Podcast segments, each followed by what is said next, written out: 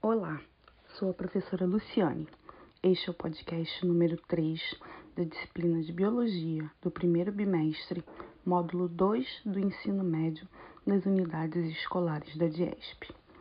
Vamos falar sobre o sistema digestório. O processo digestório tem início na ingestão do alimento ou bebida e termina na liberação das fezes.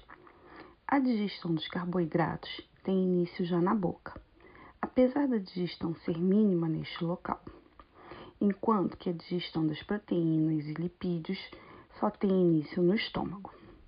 A maior parte da ingestão de carboidratos, proteínas e gorduras acontece na porção inicial do intestino delgado, chamada duodeno.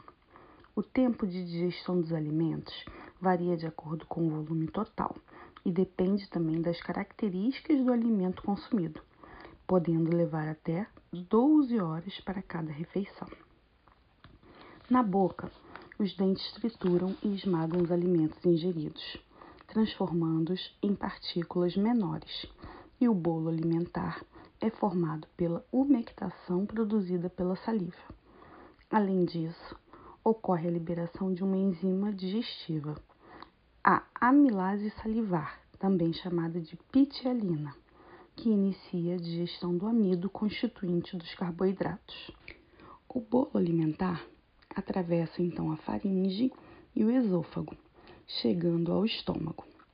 No estômago, a ação da amilase salivar é inibida devido à presença de substâncias ácidas nas secreções gástricas. Essas secreções são ricas em ácido clorídrico e enzimas e se misturam ao bolo alimentar. Devido à presença de alimento no estômago, a enzima pepsina tem sua forma convertida da inativa para a forma ativa, graças à ação do ácido clorídrico. Essa enzima desempenha papel fundamental no processo da digestão das proteínas. No estômago, age também a lipase, que é a enzima responsável pela degradação dos lipídios. Após o processamento do alimento no estômago, o bolo alimentar, que então passa a ser chamado de quimo, é liberado em pequenas quantidades no intestino delgado, de acordo com as contrações do estômago. O intestino delgado é o principal órgão da digestão e absorção dos nutrientes e é dividido em três porções: duodeno, jejuno e ilho. No duodeno ocorre a digestão e a absorção da maior parte dos alimentos ingeridos, devido ao estímulo da produção de enzimas pelo próprio intestino, pelo pâncreas e pela vesícula biliar. A bile é secretada pelo fígado e pela vesícula biliar e facilita a digestão dos lipídios, colesterol e das vitaminas lipossolúveis. O pâncreas é responsável por secretar enzimas que são capazes de digerir todos os principais nutrientes. As enzimas produzidas pelo intestino delgado reduzem os carboidratos de menor peso molecular e peptídeos de tamanho médio e grande, além dos triglicerídeos que são degradados em ácidos graxos livres e monogliceróis.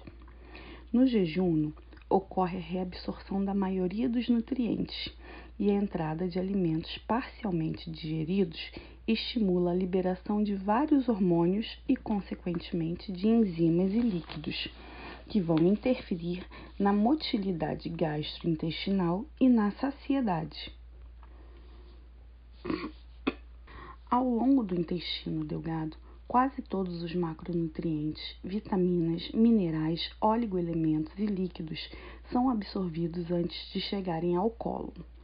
O cólon e o reto, que são partes do intestino grosso, absorvem a maior parte do fluido restante, vindo do intestino delgado. O cólon absorve eletrólitos e uma pequena quantidade de nutrientes restantes. As fibras remanescentes, amidos, açúcar e aminoácidos são fermentados pela borda em escova do cólon, resultando em ácidos graxos de cadeia curta e gás.